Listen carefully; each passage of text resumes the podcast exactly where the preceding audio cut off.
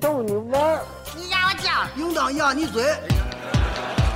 一群天津人创建的播客节目，每次跟您聊一个新鲜话题，好玩、长姿势、跨界、槽点满满，每期都给你足够惊喜。是惊吓吧？生活、旅游、科技、理财、八卦，众多轮值主播，总有一款适合你。不要嘛！我是王姐，津津乐道，分享体验，享受生活。二他妈妈，你快拿大木盆来，我可赶上这波去了。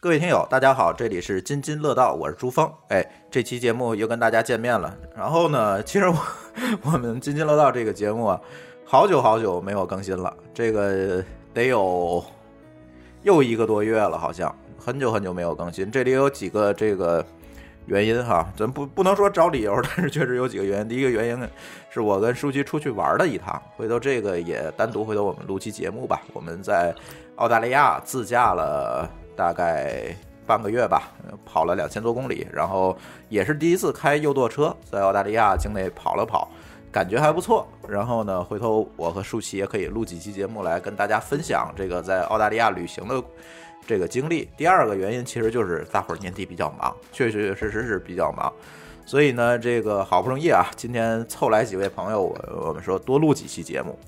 嗯，这期呢，其实我们想聊一聊。这个关于美国签证的这个事儿，签证啊，现在大家大家都出去玩儿，然后呢，这个出去玩很多很多国家哈，咱中国的这个护照确实是有这个问题，这很多很多的国家都要去办这个签证，但是在这个办这个签证里面最难办的，大家遇到问题最多的可能就是这个美国签证，嗯，怎么讲呢？反正我是被拒签了，舒淇被拒签了，然后还有很多很多。那天我在朋友圈里啊。发了一个问题，我说那个什么，你们谁都被美国拒签过？然后呢，我建了一个群，就扫码进群呗。然后我也想那个了解了解。然后最后发现呢，那 呃那个群现到现在可能有一百零七个人了，就是只是我朋友圈里就有这么多人被拒签。大家确实是有的人说这个什么，这个去美国啊，这签证过不过，确实是个运气问题。但是呢，最近我认识了这个。我们今天来的嘉宾，先介绍一下这个我们嘉宾哈。第一位嘉宾就是陆阳，这是我们的一位新朋友。好，各位大家好，我是陆阳。哎，陆阳呢，其实是我们一个在呃签证领域、签证行业干了很久的这个资深的这个从业者吧，对吧？呃，那天我看了一下陆阳办理签证的记录哈，别的国家签证咱不说了，就美国签证，他最近这十来年。十年吧，呃，办了五百多本，就是帮别人代办啊，帮别人弄这些事儿，办了五百多本，拒签的只有四个人。然后我们分析了所有的案例，最后得出一个结论：这个美国签证过不过，就是确实不太是一个运气问题。因为即便是那四个没有过的，我们最后也能分析出来原因，确实他没有按照我们陆阳教给他的那那些方法去回答，或者他中间变主意了，这个我们是没有办法的。但是。哎，基本上除了这四个人就都过了。然后今天就想请他来给大家分享分享。我们这个听友里面，肯我觉得肯定啊有这个被美国拒签的，所以也跟给大家分享分享这个这里面的坑和技巧吧。第二位嘉宾呢是我们的老朋友，经常出去玩的夏思。哎，大家好，我是我是有两次被美国呃拒签的。驴友，对，到现在他也没去成美国，对，一直怀恨在心。对，所以今天我们仨人呢，我跟加斯是都被拒签的。然后呢，哎，陆阳也是拿我们可以当这个典型案例给大家分析分析，这个，哎，到底这个被美国拒签都会是什么样的一个原因，或者是美国人给大家发签证这个逻辑到底是什么？让大家让陆阳给大家讲一讲。嗯。陆阳，先说说你自己吧。你干了多少年了签证？呃，我进入旅游行业的话，大概是有十二年的时间。那其实我不是本业，不是做签证为主的。那我呢也是很有很多朋友，在我的工作当中呢结交了很多的朋友，他们呢，呃，在这个十多年当中啊，有不同的签证的需求，所以呢也找到了我，让我帮他们解答一下在美国签证当中，呃所发现的一些问题，看我能不能去给他们提出一些解决的方案。那在这个十二年当中呢，我大概办了有五百多本吧，应该是不完全统计，应该快到六百本，应该五百四五十本这样子。那好多朋友都来找我办，那呃，实际呢只有四个朋友被拒签了。那他们拒签的原因呢，呃也很简单，就是第一，呃，这个在回答问题的时候还是没有回答清楚自己的目的。那第二个呢，就是说。他们在回答问题的时候不够清晰明确，嗯，但哎，第四陆阳还是有点紧张啊。我啊就问一个问题，就是，哎，你办这五百多本里面有多少是第二次办，就是已经被拒签过，大概有两百人左右，就是一半儿是就是之前已经差不被人多拒过的，对，已经拒过，对，然后找你来了，对，找我来。嗯呃，我前一段时间也帮一个朋友，他去办了一个探亲的签证，他的女儿在美国上大学，呃，最后呢，呃，发了邀请函，邀请他的父亲过去参加毕业典礼，结果呢被拒签了。拒签的原因呢也很简单，他提交的这个入境时间呀，离他女儿的毕业时间呀，时间跨度太长，所以当时他没有考虑到这个因素，结果被拒签。嗯嗯，这个。呃，是不是可以这么理解？他去签证的时候呢，美国人会问他你什么时候要去，对吧？但是那个毕业典礼是什么时间？那美国人肯定知道，他会发现你为什么离的时间非常长，对吧？是这样，嗯他呢，当时他女儿啊毕业啊是在呃一七年的二月份嗯来毕业，嗯啊、那他邀请他父亲过去的时间呢是在一六年的五月份。嗯那这样的话呢，其实就告诉了美国使馆，我是我的毕业典礼在一七年的二月份，那我实际呢想让我父亲在一六年的五月份就到美国来一直陪我，并且参加一个旅游的活动。那美国的这个签证，当呃旅游签证或者探亲签证到了美国之后，入境准许停留最长时间是一百八十天。所以呢，他如果是五月份就进入美国的话，嗯那他一百八十天之后，也就是一六年的年底，那他是无法在美国看到他女儿实际的这个就没有典礼，典礼的。他那签证就到期了。对，他的签证已嗯经到期了，他必须要在返回中国之后再再回到美国才可以。嗯，呃，但是嗯，可以在美国续签吧？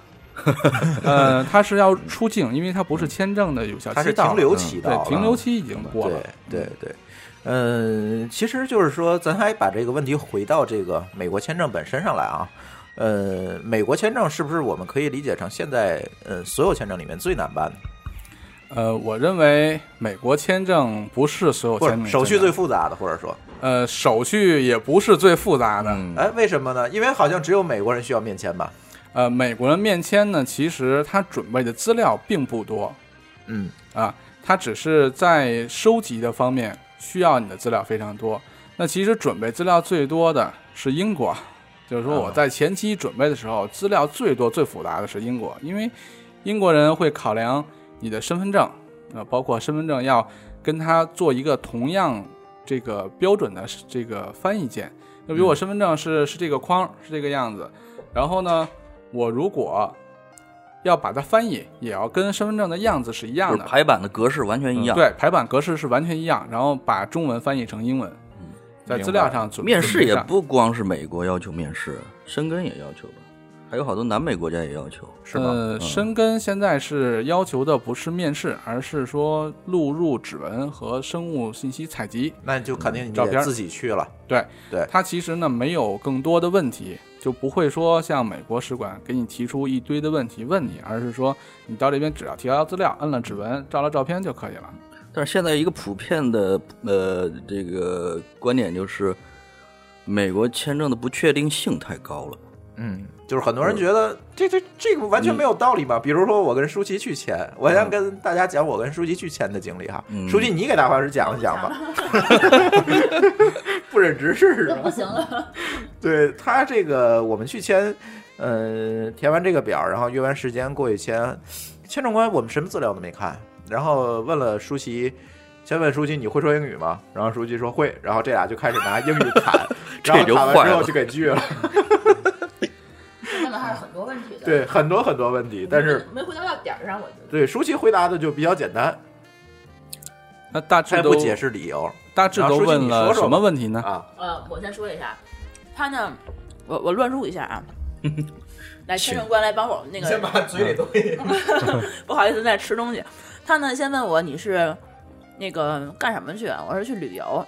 然后呢，他又问那个你是自助游还是跟团儿？我说我们我自助游。然后他又问那你会说英语吗？我说我会一点点，我用英用用英语说啊，我说我会一点点。然后他呢，他就问说那个那你怀孕了吗？你是不是你是不是要去生孩子？我说我没有怀孕，不是，我就是我就是去玩儿。然后还问那个问我老公问朱峰，你们公司是不是在美国？你是不是在美国上班？先问我是不是去怀是不是去生孩子，然后问我问他是不是在美国上班。然后那个这个，因为他是用英语用问的嘛，朱峰的英语不是特别好嘛，就他用中文去回答他，比如说没有，你是不是说没有？对，对吧？然后呢，呃，还问过，呃，你们俩有没有小孩儿？我说没有。然后问过你们俩有没有，是问问咱俩买没买房了吗？呃问咱俩有没有贷款？哦，对，我说没有。然后呢，这时候又问你有没有旅行计划？我当时也不知道为什么，就是开始脑子发黑，就开始说没有。然后嗯，这个比较要命。呃，对，然后、这个时候我就看到他把话筒关掉了，关掉之后，然后开始加来一个人，俩人开始商量，商量半天以后，比较奇怪，他叫来一个人商量。对，然后商量完以后，就开始这两上一一直在噼里啪啦的在这打字儿，打完字儿之后，然后说对不起，我不能给你签证，然后具体原因在旁边的那张纸上。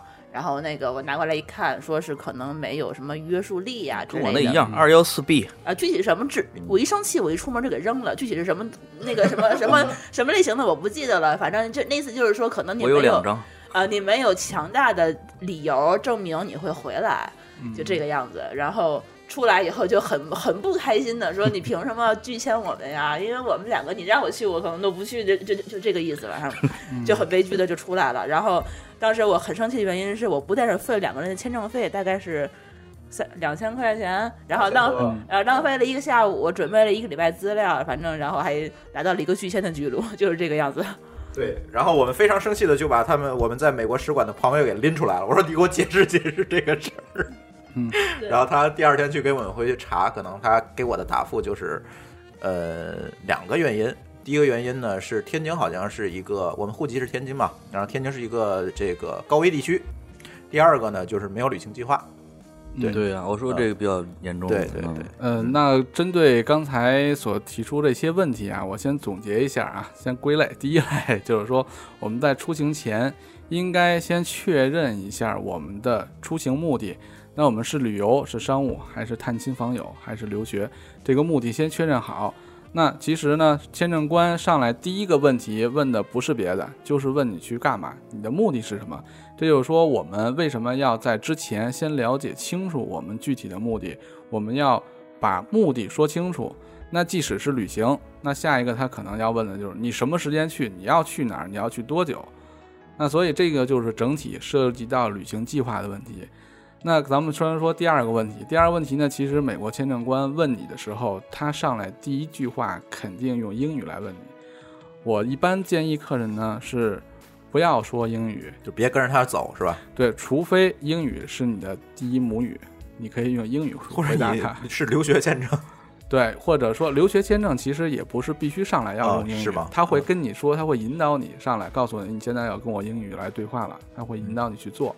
那不过呢，上来的时候一定要以第一国就是你的母语要去跟他来作答，这样的话你会表述的比较清楚。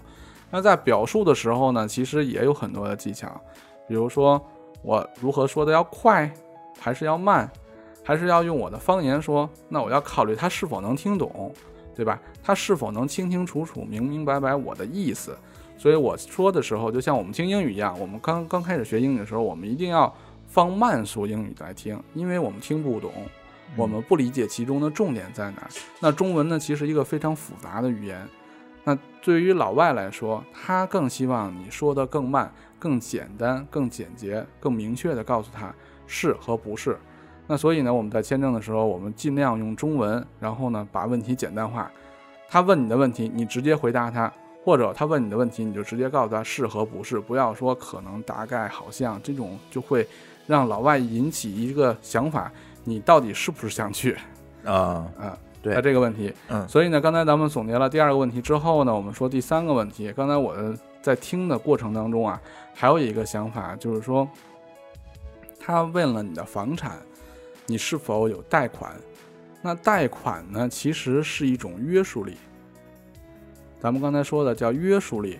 什么叫约束？我在中国有贷款，那我肯定，如果有贷款的话，我是，呃，没有太多的可能会滞留在美国，对吧？嗯因为你在中国国内还欠了一大笔的钱，你要去还，那我跑了，不就没人找我还了吗？对啊，那你的实体的东西还在这儿摆着，啊，好吧，对吧对，嗯对吧？你这个是不是就算一个约束力嘛？对吧？嗯，那我们这个刚才发现第三个问题是这个，那第四个问题呢，其实不是说呃，在这个呃，咱们说这个是不是有没有旅行计划？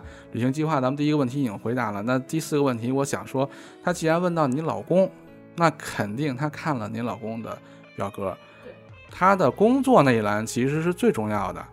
那对于朱峰来说呢，他呢是一个系统工程师。那他对于美国人来考量的话，那他的技术到底达到了一个什么样的水平？那他是否需要到美国了解更新的技术？啊，包括你们夫妻，呃，在这个年龄段如果没有小孩子，会不会滞留在美国，生完小孩子再回来？这是他们主要考量的几个问题。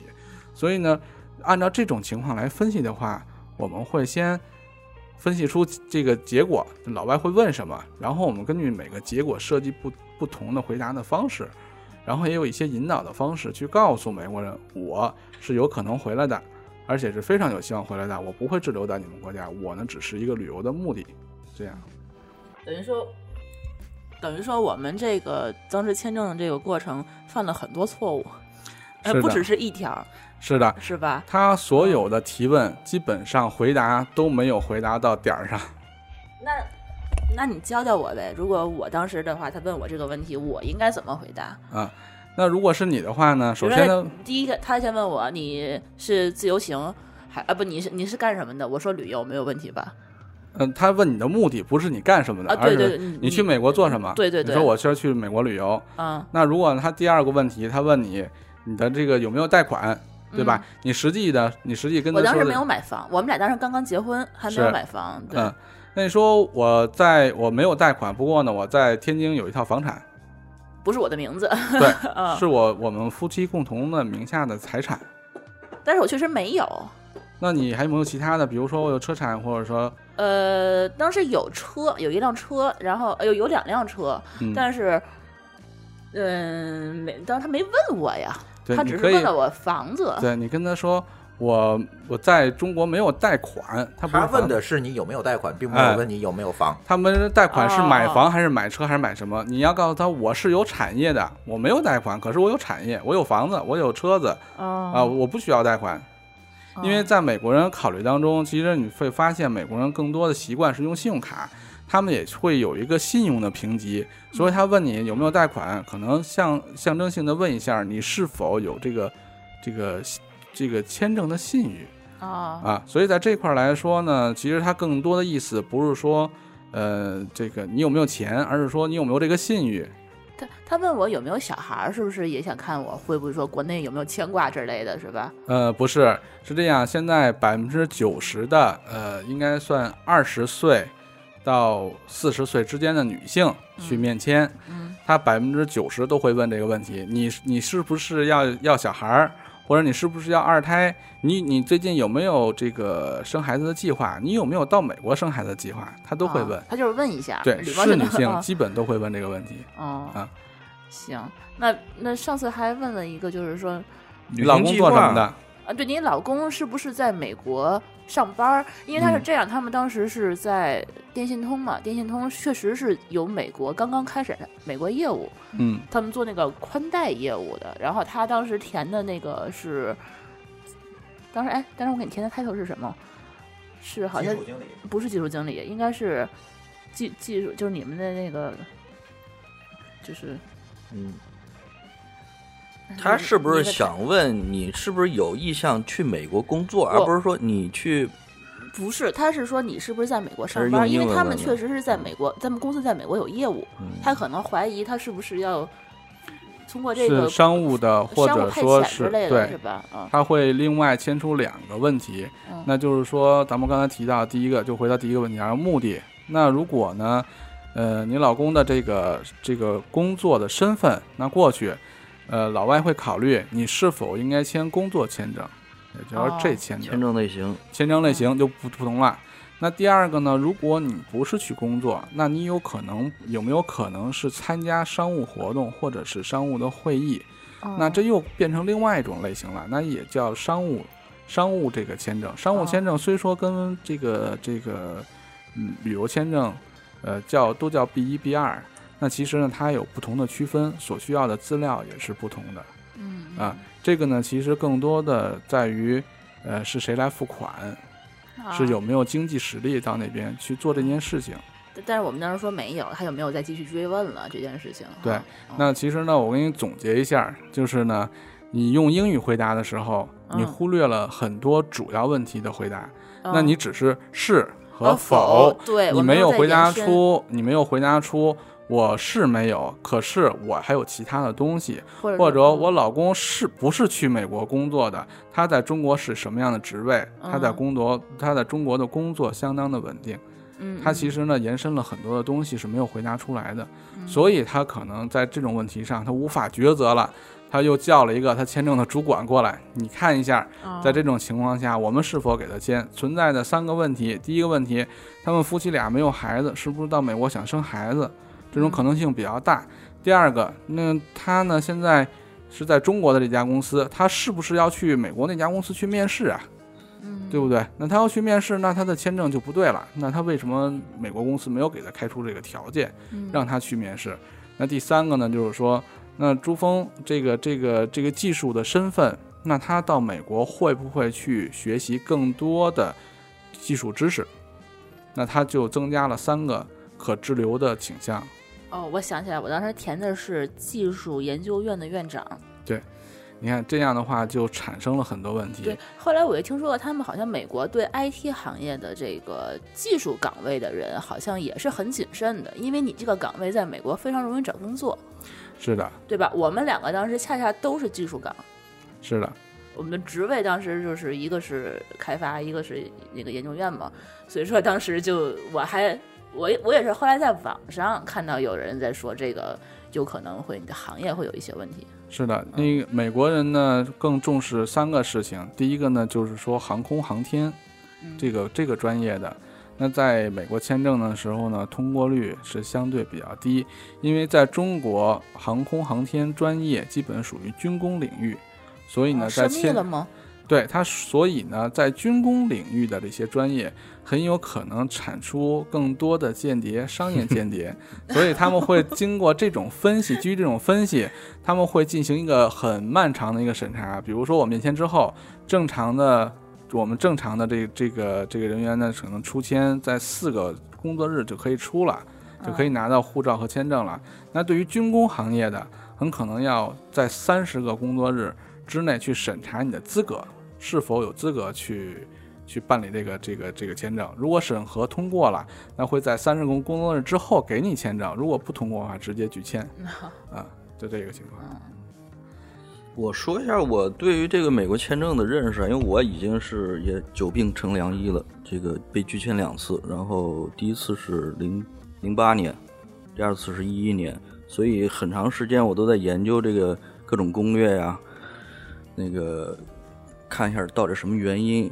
我觉得现在美国签证流呃网上流传的这些攻略技巧啊，有点像，我觉得每个签证有点它的规则有点像，是不是可以像谷歌的这个算法一样，它不公布，它是保密的。但是呢，你可以通过很多案例倒推出它的一些逻辑。对，我觉得是这样。现在陆阳那些案例其实就是可以倒推逻辑的嘛。为什么他现在对问题都都能分析出来？嗯我觉得也是跟这些积累的案例有关系。所以网上的很多倒推出这些逻辑啊，有些是正确的，有些是有一些瑕疵的，可能是不对不太正确的。对，哎我呃，我我就不谈我，我觉得里面特别一个问题在于，就是很容易造成人紧张，就是它里边那个面签的环境，呃，美那个北京的那个大使馆，美国大使馆，嗯，他进去排队排就排站着排排队排两三个小时，对，然后也嗯前面根本上不了厕所，嗯。然后呢，所有人没有隐私，每个人，我开始以为我说美国这么注重隐私的一个国家，我我以为第一次去之前，我以为是一个人一个人单独叫在一个房间聊 这样，没想到所有人的谈话，所有人都能听见，至少我前后左右的他们被拒签的理由啊，各种家庭财产什么，我听得一清二楚。嗯我旁边有一个夫妻，有一对夫妻，有八套房本儿，哎，也被拒签了。我前面有一个驴友，去过八套很多国家，几十个国家，有几十个国家签证，也被拒签了你。还给他数着，对啊，我一点隐私都没有，所以我觉得这是一个很我是对很不满意的一个地方。他要他要按这个逻辑去给美国人办，我估计早被早被投诉诉了。对，还有就是，我觉得有有还有很多误会的东西，就是他的美国签证官的中文也不像他自己认为那么好，嗯他的中文理解能力也不是那么好。嗯那中国人的英文理解或者英文表达能力也不是那么好，嗯所以中间会产生很多误会。嗯嗯，我这是我这么多年我产生的这些。对你被拒签两次是吧？对啊，嗯对，那个我呢办过五次的美国的面签，那当然了，我没有被拒签过啊，没有被任何国家拒签过。那我为什么办了美五次的美国面签呢？是因为我呢帮助更多的客人去刷了背书，啊，帮助他们增加了一个很好信誉的背书。呃举个例子呗。增加了签证信誉。就就比如说，呃，我去年呃公司组织活动，然后呢，我带着我下面的同事，小女孩儿呢是实习生，呃，北京上大学，呃，资产基本上没有，呃，这个大学呢还是学的英语专业，那相当于她的信誉是非常不好的，还是一个女孩子，所以呢，她的签证信誉呢几乎就是零。那我呢，当时带她一起去面签，带他一起面签呢，我同时带着我的爱人和我的孩子，然后呢，我们四个人一起到使馆进行面签的时候，那我呢，自然就给他增加了一个信用背书。那当签证官问到我的时候，我说呢，我们是一个小的团体，我们希望到美国去做一个什么样的旅行？那这样的话呢，签证官看到我的签证记录非常好，那直接就没有问我更多的问题，而是问我下面那个女孩子说：“你是学什么专业啊？”她说：“我学英语的。”那你学英语专业，你就要用英语跟我来对答，嗯那就用英语来说了。那他提了几个问题，第一个啊，你去的目的、时间、目的地到底是在什么地方？那他照就是简单的去回答，他要证明他的旅行是有计划的。嗯然后第二个呢，就问我们相互的关系，那他要阐述嘛，那我们是一个家庭，那他呢是我下面的雇员，我们除了我们之外，还有更多的人一起去参加，只不过现在第一期面签只有我们。那这样的话呢，这个问题也过掉了。第三个问题就问他是否有托福的成绩，因为他呢没有考过托福，他对于这个专业的名词他不懂，嗯说托福是什么，他就回头看我，然后那老外就提醒他说你不要回答，就提醒我说你不要回答。嗯那我呢就肯定不能说呀，对吧？那老外看他就是很犹豫，也不知道这个这个名词是什么的时候，嗯那就判定那他肯定是没有考过这个托福的。嗯那没有考过呢，相当于他是不会到美国去留学的。啊对，所以呢，各种可能性排除之后，就把签证给他了。嗯其实，在这种情况下呢，我们的信用背书，因为签证我认为是有一个信誉的嘛，信用背书呢还是比较有用处。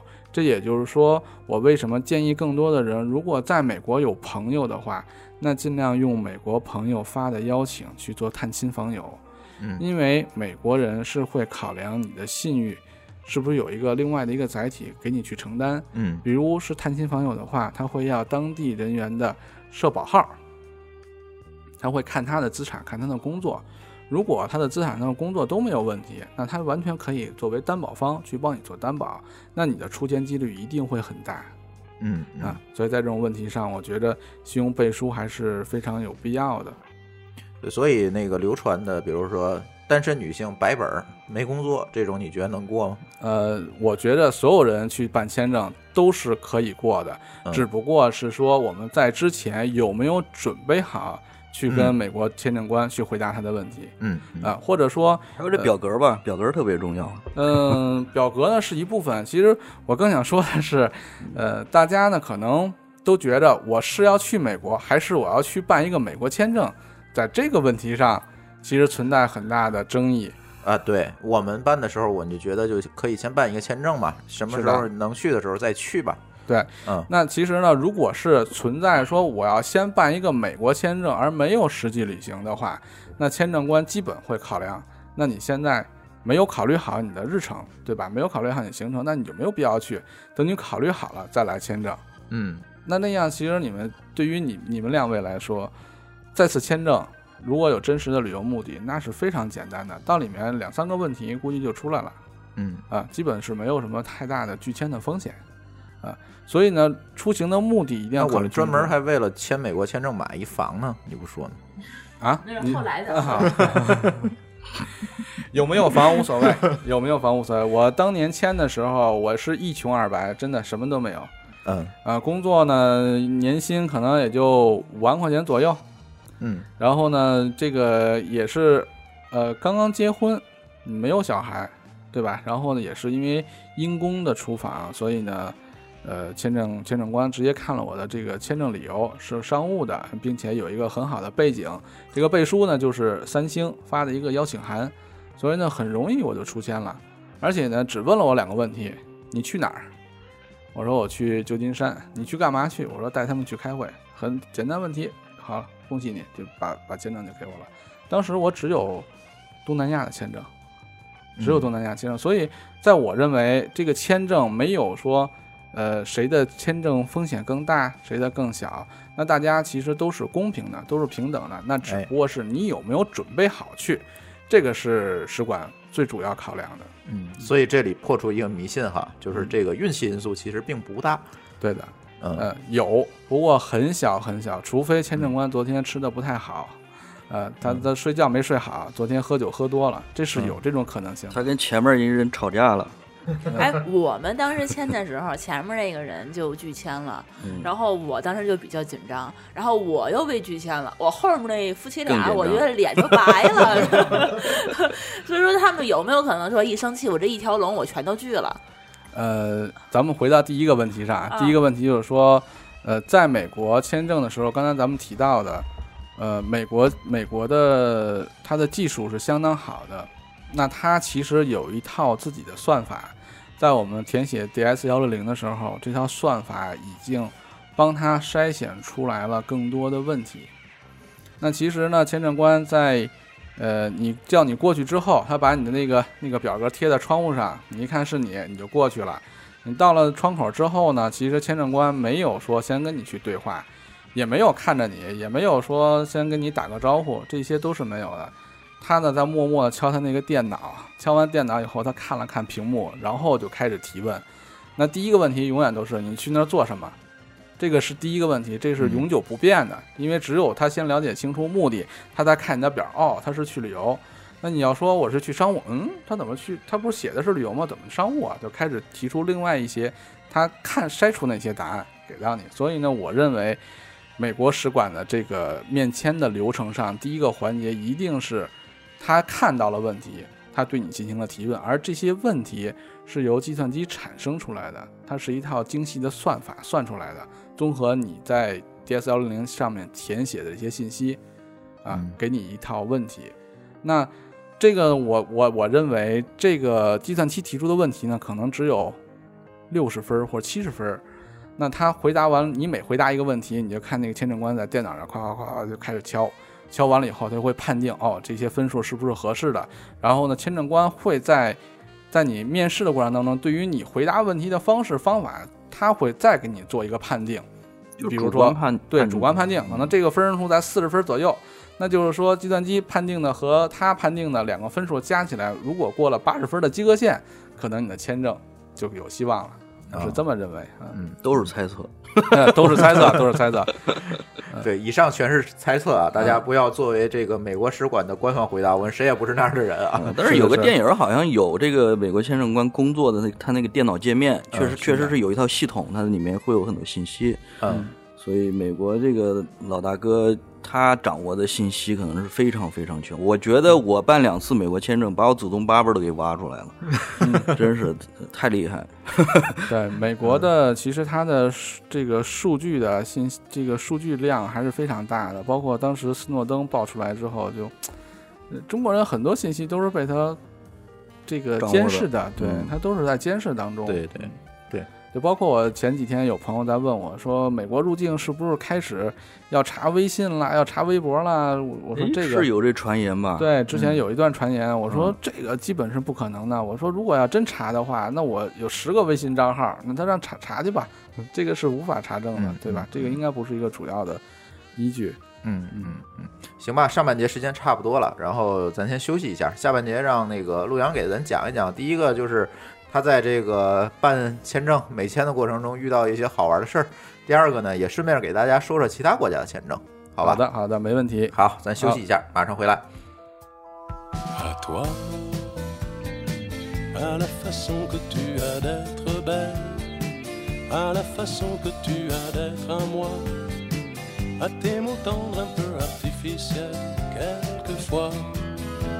à toi, à la petite fille que tu étais, à celle que tu es encore souvent.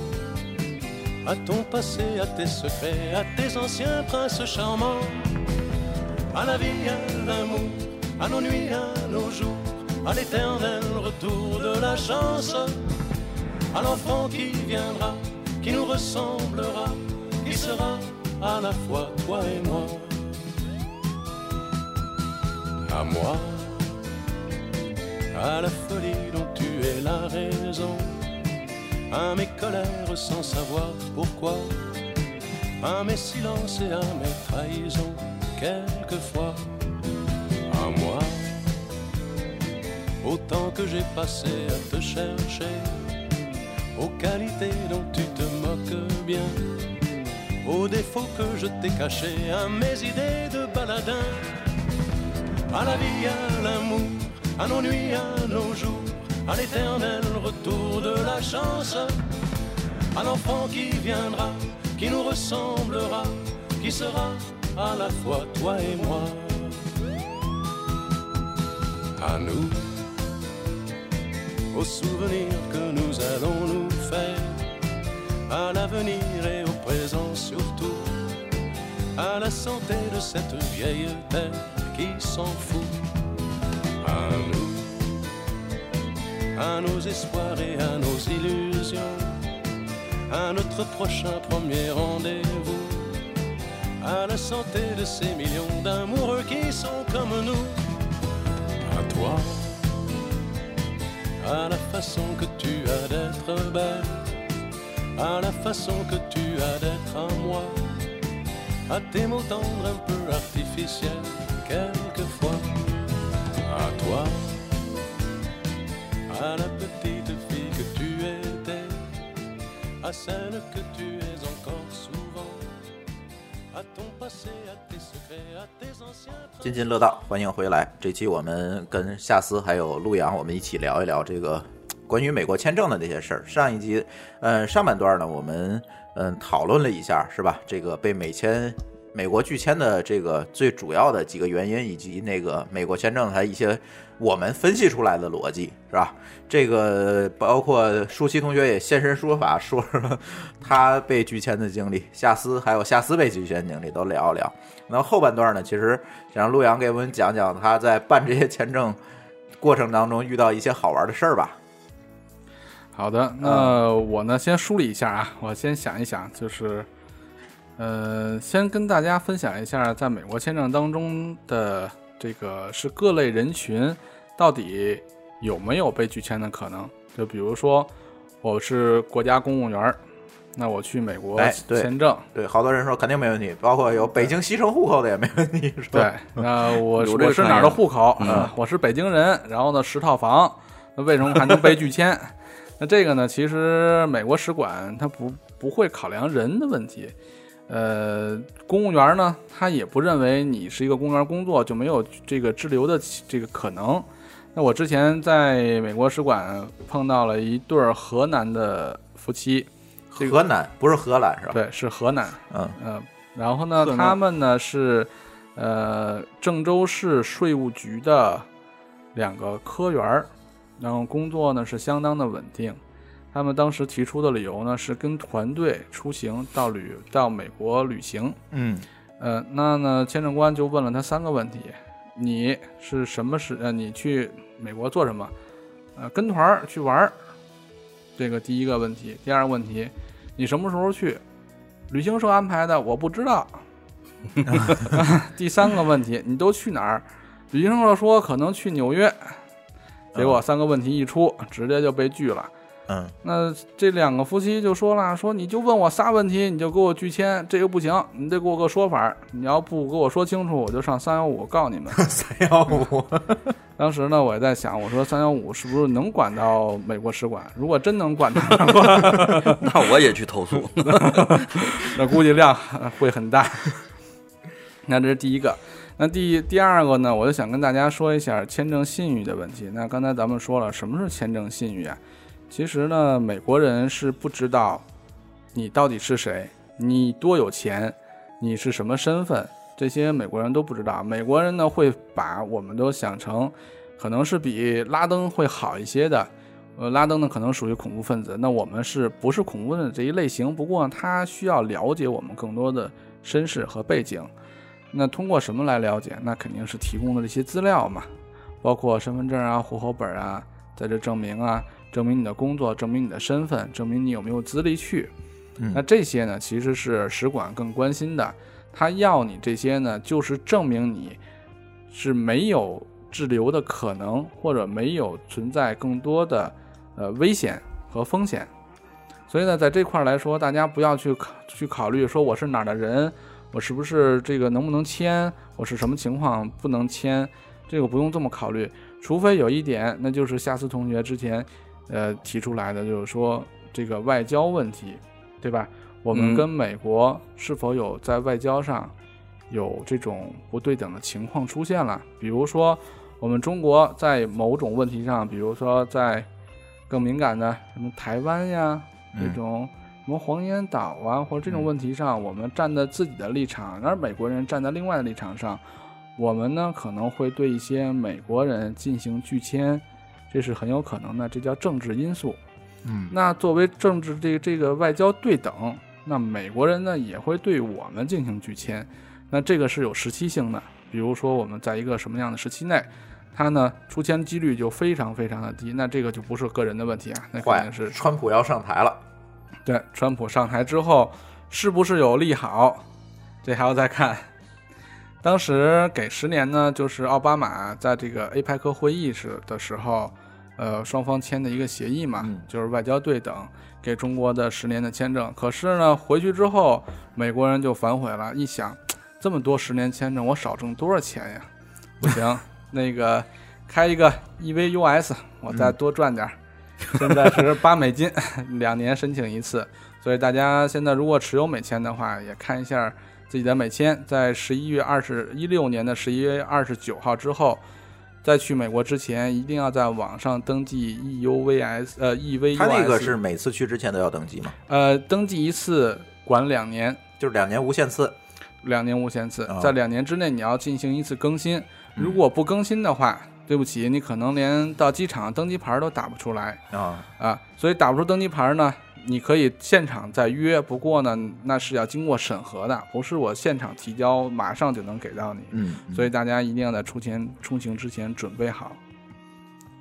那夏思同学，我看夏思同学等了好长时间，啊你也说一说。啊，我那个说我的经历啊，嗯我第一次零八年底吧，是是一个什么事儿？我那时候我在新浪工作，然后新浪科技，呃，我是受那个 IDG 的邀请去做一去那个纳斯维加斯那个 CES 做一个报道，然后这个因为那个 DS 幺六零那时候都是邀请方请的旅行社代填的，哦，那会儿那会儿还不是在线那么填，好像。那会儿是直接的线下的那个 PDF 的那个东西嗯填，所以我提交给是直我的信息是都提交给旅行社了，是中文的，嗯。然后他们给我代填，这中间就存在一些可能一些误差，嗯呃，我也不知道他具体是怎么填的。然后呢，还有一个就是我对美签，我当时完全没有做功课，我就是我同事跟我交代了几句，说你，嗯，说你没问题，说说说这个有邀请函都都都能过，这就是一个误区嘛。很多人到现在还认为，对对对说有邀请函就一定能过。对，我是当时，然后然后再告诉我说，你这个当天去早一点，得排第一个，肯定能过。我是当天四五点钟我就去了，四五点钟排 大风里，上午四五点钟，对啊，上午四点排第一个，那最后就我去的时候还没人，我就站第一个，整条队伍第一个，我签证的时候也是第一个，然后 然后第一个被拒的，对呀、那你这个看见签证官吃煎饼了吗？嗯，你早点没没有。这是。我没看见他，早点没吃好我没看见他吃饭，我是看见那个，这是我第一个签证官，是一个黄头发的一个白白人，那个中不算中年吧，中年青年之间的这么一个男性男性，对男性，呃，第一感觉就是心情不好，我不知道是不是误解啊，但是我如果中国人做那种表情，我觉得你肯定心情不好。呃，然后他就问我第一个问题，就把我震到了。他说：“你户口为什么不在北京？”我当时，我当时心理状态是这样的，就是说，嘿，我，我，说这白人竟然还知道户口，这是第一。然后第二个，我，我户口在不在北京，这有什么关系啊？我每一个在北京工作、在北京上学，就一定有北京户口吗？对你问问这他，你户口在北京吗哎，？我当时真想这么问，那我没敢。我当时真想什么，我就说我户口在老家。他给我老老人家给我来一句，我知道你户口在老家，他用中文说的。嗯他说我问你为什么不在北京，特别生气，嗯一下我心就又紧张了，嗯，我就我就有点哆嗦了，说话可能就有点颤，发颤。我我我说。呃，名额有限，那我说什么？我说你你去问北京市政府为什么不收留我？那夏老师，我问一个问题嗯，你当时是不是大学刚毕业呢？我想想啊，两年吧，两三年。嗯，大学毕业两三年。嗯，那你当时写的在新浪的工作是有多长时间呀？呃，哎，不久，一年左右。那很有可能说，签证官问你这个问题的时候呢，因为中国很多大学生毕业之后，在一年之内，他的户口是，如果是在北京上的大学的话，他的户籍还是在还在北，京，还在北京的集体户口呢。对，所以呢，他会问你的问题，其实上来就先问你的户口的问题，很有可能是在你填表的时候就填写错误了啊，啊。那我他就不知道了得得考虑他为什么上来就问这么一怪的一个问题。如果问怪问题的话，我我认为签证官就有两个想法：上来你就他从电脑里敲出你的信息之后，你就在上面闪着红灯，你你就是不能被 被签证的一种。嗯，所以呢，他上来先给你提供一个，就给你提出一个让你发怒的问题，而且呢是不好回答的问题，那就给你增加了一个拒签的理由。所以他故意激怒我。对，所以一般我在这种情况下呢，我会跟朋友们讲，就是说进去之后，如果签证官问你非常奇怪的问题或者非常奇葩的问题的时候，你直接引导他到正确的问题上。就比如说之前我的一个好朋友，他到美国签证，呃，去美国签证了，签证官看到他之后，就问了他一个问题，说：“你以前去过哪些国家呀？”他的护照呢，其实是在签证官手里，签证官翻开了他的护照，就里面的所有都看到了。那就问他说：“你以前去过哪儿？”那人想了想，哦，我去过日本，也去过，呃，也也也去过这个泰国。那就签证官又问他：“你去泰国干什么呀？”他说：“我去泰国旅游。”那你什么时候去的呀？他说：“哎呦，那好长时间了，那我都记不清楚什么时间去的了，反正是去了好久了。嗯哦，那好吧。那你在日本是为什么去啊？他说我当时是受这个这个东芝的邀请，去日本呢参加了一个会议。OK，签证官听完之后，马上抛出了最奇葩的问题：你去泰国的时候住的哪家酒店？哥们儿一愣，不记得了，这谁能记得？这谁能记得呀？对不起，您的签证被拒签了。他就是找一个理由给他拒掉，是对，吧？其实就是一个理由。他呢，其实，在你前面这些问题问你的时候呢，就已经判定了，已经判定了。嗯他在后面只是给自己找一个理由，告诉你不行。嗯嗯那当时呢，他出来之后就跟我把这些就原话叙述了。那过了三天之后，我又给他约上了一个名额。进去之后，他又是这个签证官给他面试，然哎，后呢这一，个签证官不是不能同时面对你两次吗？，对啊，他一到那儿一看这又是他，这心里就有火呀，就去了。然后问他你你你去干嘛？他说我去旅游。然后签证官看看他，你是不是之前被拒签过？他说是，就是你给我拒的。那签证官翻了翻翻了这个打了打电脑，一看，对不起，你去边上那个窗口。所以呢，一个签证官对于一个用户进行拒签之后呢，他呢不会再给你签第二次，他会嗯帮你引导到第二位签证官去帮你受理资料。嗯结果那个签证官看到他的资料之后，就很顺利的就帮他出签了，嗯没有提更多的问题。其实呢，呃，这个呢，就是说，在回答问题的时候不够清晰、不够明了，在签证官提出这种奇葩问题之前，没有引导到正路上。如果引导回来的话，其实很有可能他不会对你进行拒签。那你觉得他提出拒签，这就是提出奇葩问题是为什么呢？就是想拒签你。呃，奇葩问题就是说，对于你的出行的记录，你可能不太清楚的时候，嗯你回答信息可能是就刚才咱们说的不可，呃，就是不够确认。但是这事儿，他我护照要是在他手里，我真记不出来。你说我上次去日本是哪月哪号，我真记不出来。不用哪月哪号，啊你就告诉他我去日本，我就是住的住的这个希尔顿，他那也查不着啊。嗯，你很肯定的回答他，或者说他问到这种问题的时候，呃，我是去美国要进行一个商务访问，嗯对吧？我跟旅行是没有任何关系的，嗯那你就抛回问题去给他，就不要让他再引导你再往下走了，嗯一步给他返回去。那你既然听到这个问题的时候，你就知道你要被拒签，那我干嘛不搏一下呢？嗯对不对？我要返回去告诉他，我去美国是为了商务活动，而不是去旅游。嗯啊，就把明确的目的再跟他重申一遍。嗯那这样的话会引导他，会往一个好的方向走。嗯最起码说，在拒签的这种可能性上，你又减减少了一个自己的污点。明白了。嗯嗯呃，其实就是说，我总结啊，就是说还是尽可能的多说。如果你意识到有可能他会拒签的情况下，嗯，不是多说，而是要如果意识到的话，嗯要马上纠正他的想法，把他拽回来，对，把他拽回来，不要过多的去表述，嗯过多表述呢跟着他被他牵着鼻子走。对，不能被他。其实面试呢，大家都考量什么是面试，面试是对等的。嗯你可以选择我，我也可以选择你，对不对？所以为什么你要对我提出问题，我就不能把问题抛给你呢？嗯这个是问题，这就是这个就是在签证当中，大家可能心理上有一种恐惧的心理的时候，可能提不出这些问题，也不会说把问题返回去问一下签证官，或者说去引导签证官去怎么做。嗯，对吧？嗯其实，在这个这个这个时候，我们如果发现了这种问题、奇葩的问题，马上回给他。我去美国要去做一个什么事情，我在什么时间去，你可以叙述。你即使是说你害怕，你可以叙述回去，对吧？嗯啊，那这样的话，在签证官的考量当中，你是很坚定的，嗯，我觉着会增加一部分的出签的几率。嗯嗯嗯嗯，就是细节上，哎，你第二次被拒签是因为第二次他就没怎么问我什么问题了。啊第二次是一个亚裔的，我感觉他是个香港人。然后他就说：“你还在那时哪哪哪工作吗？”我一想，这个诶，这个哪哪哪儿，我第二次的申请表填都没填，因为他只说你填上两个嘛，嗯对吧？那个已经过时了嘛。我一想，肯定在看我第一次的资料。嗯我说我已经不在那儿工作了。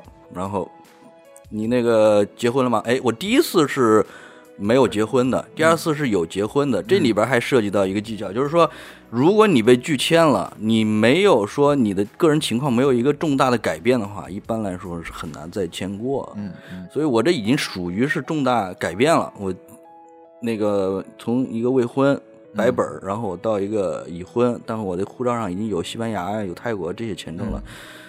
呃，然后呢，他就让看了我一下这个结婚证儿，然后我那天还专门把那婚戒给戴上，我从来不戴，不不爱戴那东西，我怕他有刁难我，婚戒也戴上了，结果就是还是问了两三个问题，很很客气，这个就很客气了，就是说对不起啊，我还是还是那个二幺四 B，它有三种嘛，因为我那个二幺四 B 就是说你不能证明你有那个强有力的约束力，呃，你到了美国以后能按时回国，就是这个理由，它是这一个很宽泛的理由，但是实际的原因他不会告诉你，嗯。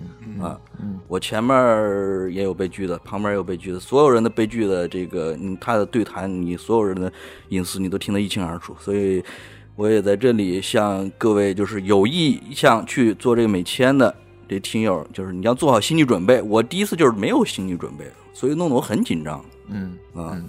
呃，你第二次被拒的时候，你的工作是什么状态？我的工作我在腾讯，就是还是一个一个行业，就是都是嗯互联网行业。那是旅游呢，还是商务、啊？也都是商务，也是对，也也有邀请函。这次是我记得是 RIM 给的邀请函，黑莓黑莓对，是 是哪个会呀、是在达拉斯吧，还是哪个地方的一个什么会？嗯，那你当时我我问一下啊，嗯，你当时的入职时间应该不超过一年，对吧？我所有的公司都没有超过两年过。那你当时 所以我的在在腾讯嗯去签美国商务的时候，呃，在签美国商务签的时候，你应该入职在半年到一年之间，啊、有可能，对吧？嗯那这样的话呢，其实就是引射到第二个问题，就是说，你为什么被拒签？可能是美国人认为你没有在腾讯这么长时间的工作经历，那那腾为什么讯腾讯要派你去呢？对要派你去，嗯就是你去美国参加会议的必要性没有凸显出来啊，啊。行，那可能在于填表的时候呢，你填的你的相应的职位和去美国黑莓给你发的邀请上开的会议的主题是不相符的。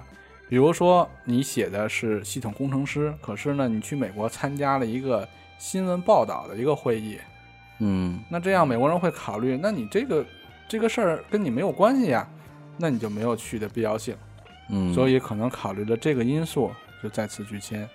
反正这两次填表都不是我亲自填的啊，所以我如果说我要有第三次，我肯定自己填。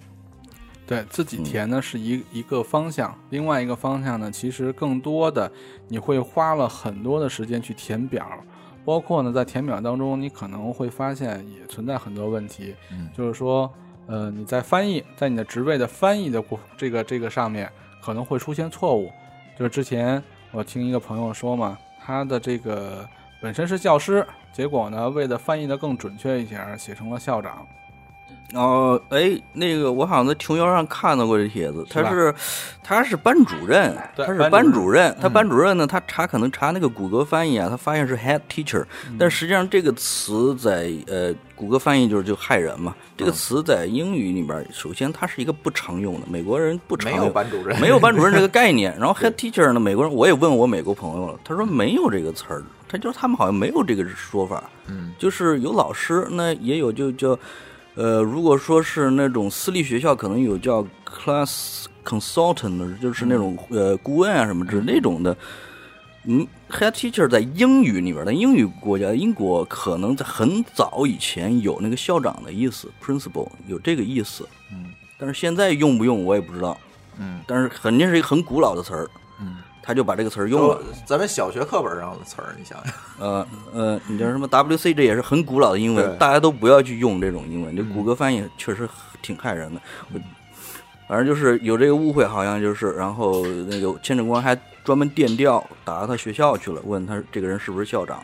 可能那边调查就是说他是他是个老师，嗯嗯，那你就写 teacher 就完了嘛，你不要写班主任这种对呀，对呀，中国特色的。对，所以这个呢就存在于一个这个存在于一个专业性专业问性问题，对，就是说我在填表的时候，我我不能随意的去写。嗯那现在呢是更不能随意写了，因为每签是给你十年，你每两年更新一下你的 E EVUS。那在 E EVUS 呢，其实就是一个呃 DS 幺零的表。那你之前填的是什么？现在一定要填的是什么？嗯，如果他在比对的时候想着把它存起来，对，对如果他在比对的时候发现了你有一个重大的项目变更，那他们一定会跳出来告诉告诉这个这个签证官，嗯。你看他现在换工作了，他的换工作频率是多少，他能算出来的。所以呢，一定大家要把 DS 幺零的表保存好，以便第二次再签，或者说在填 E EVUS 的时候有一个依据可以去查。嗯，咱聊聊其他国家的签证吧。好，嗯，很多同学也问我哈，这个我这白本儿，这个刚工作，嗯这种情况下呢，我想出去玩儿，嗯，你建议这个他先去哪儿？就是对他以后签其他国家有帮助的。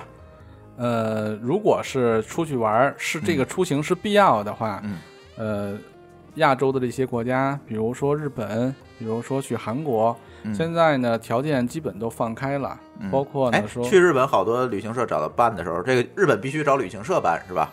呃日现在呢东南亚这些国家嗯啊、包括日本、韩国、新加坡、泰国。这些国家呢是要用旅行社来送签，就是对于旅、旅嗯就是我不能自己送签。自己不能送签。对，这个呢，就是说使馆要求绑定旅行社，嗯，用旅行社去审查，节省它部分的时间嗯和人员成本。哎，这里就有一个问题，就是很多朋友这个签日本的时候都跟我说，日本找我要这个押金。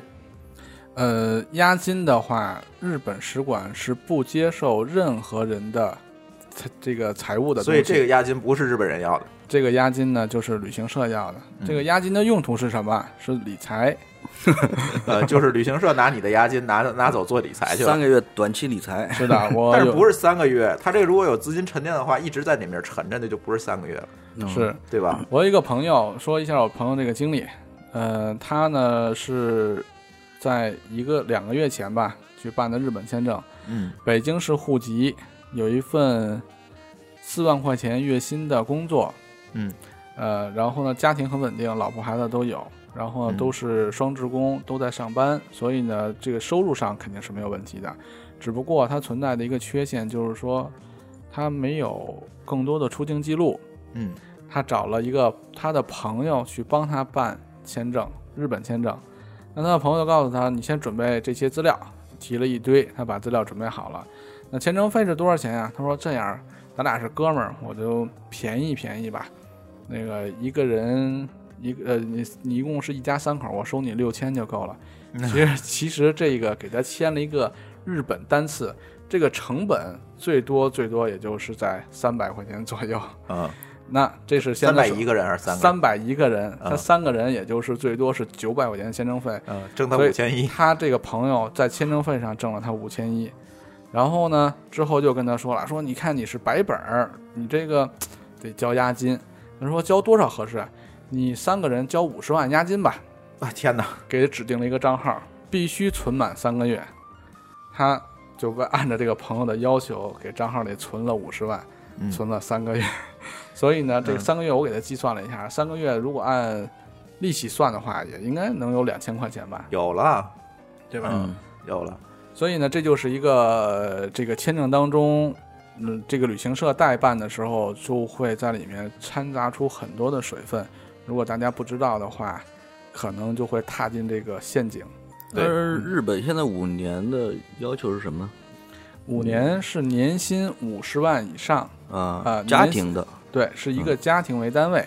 如果呢，我家里必须有一个在职的员工，在在职的人员，并且呢年收入超过五十万，他的收入呢不只是工资，有可能是奖金，有可能是其他部分，嗯，只要是显示在这张卡片上有入账超过五十万，就可以被日本使馆划为五十万收入的这个人群，可以申请这个五年多次的签证。嗯嗯所以这里跟大家讲一个误区啊，这个办日本签证，别管办哪国签证，也没有说让你给旅行社交押金这么一回事儿。如果交押金，就是在骗钱。对，所以这这个大家一定要，我反正我淘宝上我搜了一下，基本上很多都说我得要押金。对嗯这个呢，押金呢是这样子，解释一下为什么使馆会收这个旅行社会收押金。它之前的存在的形式是在于，呃，因为如果这个人在日本有滞留了，那使馆呢追究追查到这是哪家旅行社来送签的，那对于这家旅行社呢就会，呃，这个进行停签，就是他不能再送签证了。嗯所以当时呢，旅行社基于这个咱们这个签证信誉不够的这种情况，呃，会向个人收取十万到五十万不等的押金。那这个这个之前是一个惯例，嗯现在对于签证慢慢放开嘛，所以呃大家现在我觉得啊，很多旅行社也都不收了。如果再收的话，那只有一个问题，就是他在骗你，所以大家还是多小心。对，所以这个签证里面的花样还是挺多的。还是回到我们刚才那个问题哈，就是我刚毕业白本儿，我去哪个国家？日本、韩国，还是说泰国？呃，其实呢，有很多国家可以去。日本的话，如果你的资历够，你比如说我现在工作了半年，最低最低好像就是十万收入是吧？对，嗯最低十万。其实你看日本的时候，它会有有要求你提供一个工资卡的流水对账单。那对账单的话，它会有一些这个资金的沉积，比如说我的对账单里面显示我的余额还有五千块钱。嗯如果按照五千块钱去送签的话，那这个签证很难出来。嗯，为什么？因为使馆都认为你都没有钱去支付这次旅行的费用，嗯那你去的必要性就不存在了。嗯，所以呢，如果说给使馆提交这个这个流水对账单的话，里面的余额一定要超过就是你得剩点钱。要超过两万块钱，嗯这样是最好的。或者说我按一天呃人民币，在日本的这种这种环境当中，我一天要准备一千块钱的花费。嗯足够支付你酒店、交通嗯还有食宿的这些问题。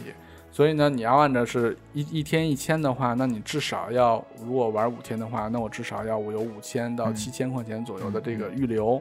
那那除此之外，你还有一个机票啊，那机票往返可能三千块钱，那你这样累积起来，你至少要有一万块钱以上的嗯，这个这个资金的哎，余额。所以如果你够这个条件，就去申请日本签证，是的，对吧？呃，好像日本签证对申请其他国家签证还是有一定帮助的。是的，因为日本呢算这个亚洲国家里面比这个发达比较发达的地区，所以如果你持有日本签证的话，对于其他签证是很有很大帮助的。嗯嗯嗯嗯，除了日本，比如说，嗯，其他的一些发达国家是不是也存在？比如它可能会比美国好签一些，呃，但是对你的签证还会有一定的帮助。这些国家会不会有？嗯，申根可能是会会复杂一些，是吧？，对，其实按照这个使馆的这个签证信誉的来嗯判定，它主要两个两大经济体，一个是美国，嗯一个是欧盟。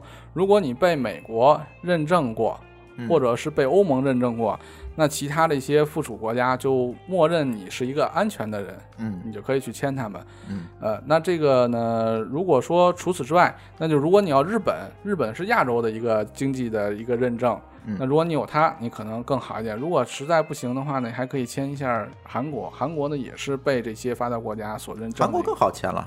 对韩国的话，如果是北京，现在应该是城六区了。嗯。啊，城六区，嗯，呃，城六区的户籍的话呢，其实就提供身份证、护照、照片就足够了。嗯五年嘛，呃，还可以给五年多次往返签证。嗯嗯嗯。这个户籍歧视啊，包括上海也也可以，好像上海可以，上上海户口也可以。但是像韩国那地儿，真的让我留那儿，我都不留，不过韩国 确挺实，差的，那国家。那在这些国家里，韩国的这个如果是在当地刷盘子，一个月能挣到两万块钱人民币吧？嗯嗯，啊，所以呢，还是韩国呀有很多人愿意去好吧韩国刷盘子。但是我们也不会上那儿刷盘子去，我们不是玩儿去的嘛，对吗？没错，所以它每个国家这个逻辑不一样。对你看这日本是看重你的这个流水啊，那美国看户口，韩国看户口口，美国是看你看脸，看各种，我也不知道美国看什么。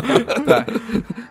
那你说，那咱们先不说能去的吧，就是尽量大家避免去的地方啊。嗯这对你签证一定会有影响的。嗯那首先，朝鲜，大家这个是要要去斟酌一下。如果你 你有了朝鲜的签证，上面呢体现了朝鲜的出入境记录，嗯那你在签美国的时候就很有可能被拒签。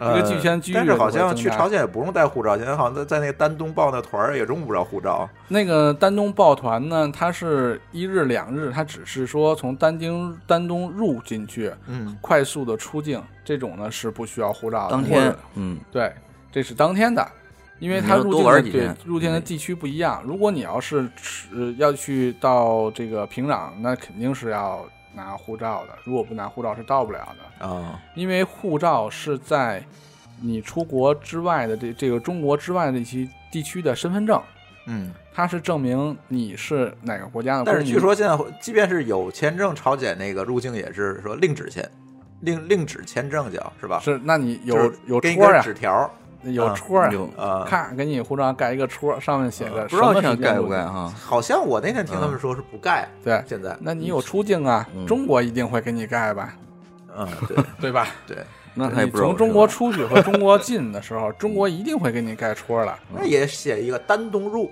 嗯对，丹东出，那丹东你只能去两个方向，一个是朝鲜，一个是俄罗斯，嗯，对吧？俄罗斯的话，那俄罗斯就有签证了，那嗯那朝鲜是没有签证的，就如那还是别去朝鲜了。我我再提供一线索，这个这个嗯伊朗，因为我第二次签我前面那女友，我不说了吗？她去了几十个国家，旅行嗯经历很丰富，但是就是因为有伊朗那个签证官就问他一个问题：你去伊朗干嘛你去伊朗干嘛？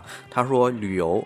签证官直接告诉他对不起啊，啊，不能给你签证。呃，很有可能是因为伊朗和中国没有完善的这种旅游的这个旅游的签证的一个协议，有有有有，嗯，还是因为这国家，还是因为国家的因素。对国家，现在还敌对呢。呃，还那还有古巴，啊古巴现在没问题了，古巴没问题了，古巴现在没问题了，对，现在没问题了。嗯。以前是不是以前是很很有问题？嗯。对，以前你要去过嗯。古巴，呃，那其实拿美国签证还是比有有一定困难的。嗯啊。嗯嗯，还有一个就是这个阿拉伯国家呀，跟这个以色列这两边互相对立。啊，对。啊你去以色列不能有巴勒斯坦的，有去 去巴勒斯对坦你拿着以色列 国家，你很多阿拉伯国家你去不了，因为那个直接他直接那些国家直接填填给那个国际航协的那个入境要求里面就写，如果这人有护照上有以色列的签证或者出入境章，就拒绝入境，这是直接明确告诉这个国际航联的，这就没办法，啊，对对硬性要求。对 以色列可能也对这些阿拉伯国家也有一个 对对，所以这个回头那个。呃，还是说大家留意留意这些事吧。回头那个陆洋现在在做一个事情，叫飞鹅旅行，嗯，也是在给大家做这个出境游还有签证方面的一些帮助吧。嗯，我觉得陆阳你回头做这个东西的时候，得跟大家说明白，就是你说我要去美国，你要告诉他不能去哪儿，不能去哪儿，没问题。是吧？嗯大家可以关注我们，然后呢，我们会随时推送给大家一些实用的签证的资讯。对对，啊大家在这个微信上搜索“肥鹅旅行”，就可以查到这个“肥鹅旅行”的公众号。然后现在也是正刚刚开始做，嗯，后续可能会给大家提供一些比其他旅行社更靠谱的，最起码在签证方面更靠谱的一些服务啊，大家也可以关注一下。嗯，其实呢，关于签证还有这个旅行。嗯，作为津津乐道，很多很多的这个大多数的节目，其实聊的都是这些话题，尤其旅行的话题。受欢迎啊。对，包括这个呃去美国的、去澳大利亚的、去日本，反正咱咱都聊过。我觉得这个后面也可以请陆阳多来，然后我们多聊一聊这个关于出境游啊，因为现在大家出境游更多的就是说，哎，我不抱团儿，我就。嗯英语稍稍稍微好一点，我觉得英语都不用特别好，稍微好一点我就自己去玩儿。但是自己去玩儿呢，有自己去玩儿的问题，这这个回头也可以，我们以后多给大家分享吧。嗯好的，呃，那我再说一下，嗯就是我们现在呢也在构建一个呃这个美国签证的信息的一个主要拒签的原因的梳理。那么嗯梳理好呢，可能会在今年的时候，我们会为大家推出另外一种服务，就是模拟美国签证面签的环节，对让大，家先让陆阳虐你一遍，你再对让大家 被美国人虐去。感受一下美国签证到底是什么样子，到底会提出哪些问题。如果你的回答不正确，我们会马上纠正你。在美国面签的时候，你就多了一层保障。对，这何何必这个一千多块钱白花？是的，对吧？是的，嗯，行，这个大家有任何问题呢，我觉得也可以那个加陆阳的这个微信号吧，好吧？陆阳说一下你微信号吧。好的，我的微信的号码可以吸一下我的电话，嗯，呃，幺八五零零九二七三五七。嗯，幺八五零零九二七三五七。好，嗯可以加上我的哎微信。然后加一下陆阳。如果你的被拒签了，或者你想去哪儿，我觉得找陆阳这个获取一下这个专业的这个知识或者专业的咨询服务，我觉得挺靠谱的。收费吗？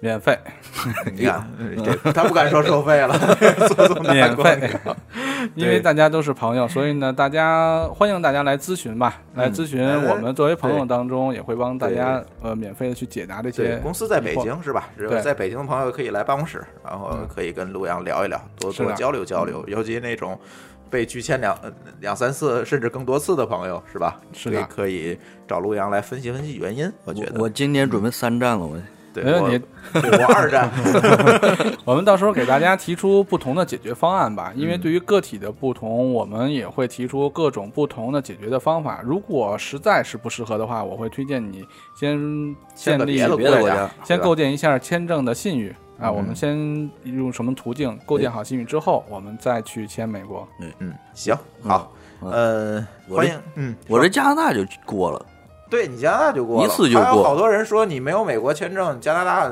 说这说这两个国家特别。对，说的你被美国拒了就去不了加拿大，嗯但是这也是伪科学。这个下次已经用嗯实践证明了这个非常顺利，没关系，嗯，因为这个毕竟是两个主权国家，你不可能我听他的，他听你的，这个这个嗯我觉得不可能。他们都有自己的判断，对他都会有自己的判断，所以我觉得加拿大比美国聪明。对，大家可以先去到加拿大。但是但是入境的时候，这边检官问我说：“你为什么不先去美国？” 我当时又是那种你户口为什么不在北京？对了，我又这个疯了，我在签证里面呢，其实更多的咱们会考虑到说，我的签证拿到了，我就一定能去美国，并且站在美国的领土上能去啊享受美国的一切。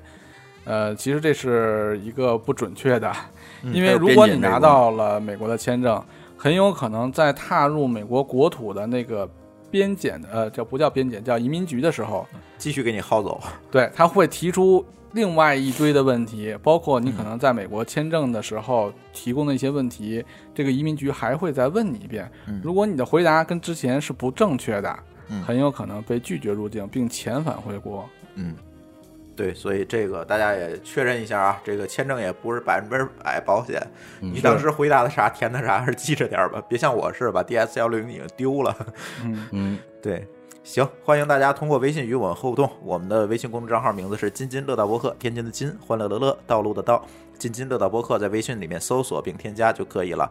我们强烈推荐您使用泛用型播客客户端来订阅和收听我们的节目，因为这是最新最快，并且可以完整收听所有节目的唯一渠道。iOS 用户可以使用系统自带的播客客户端来订阅，或者可以在我们的微信公众账号里面回复“收听”两个字。来了解在更多系统里面订阅我们播客的方法。与此同时，我们的节目也已经在荔枝 FM、考拉 FM 和网易云音乐三个平台上线，你也可以通过以上三个客户端来订阅和收听我们的节目。好，这期的津津乐道就到这里，感谢大家的收听，再见好。谢谢，再见再。见。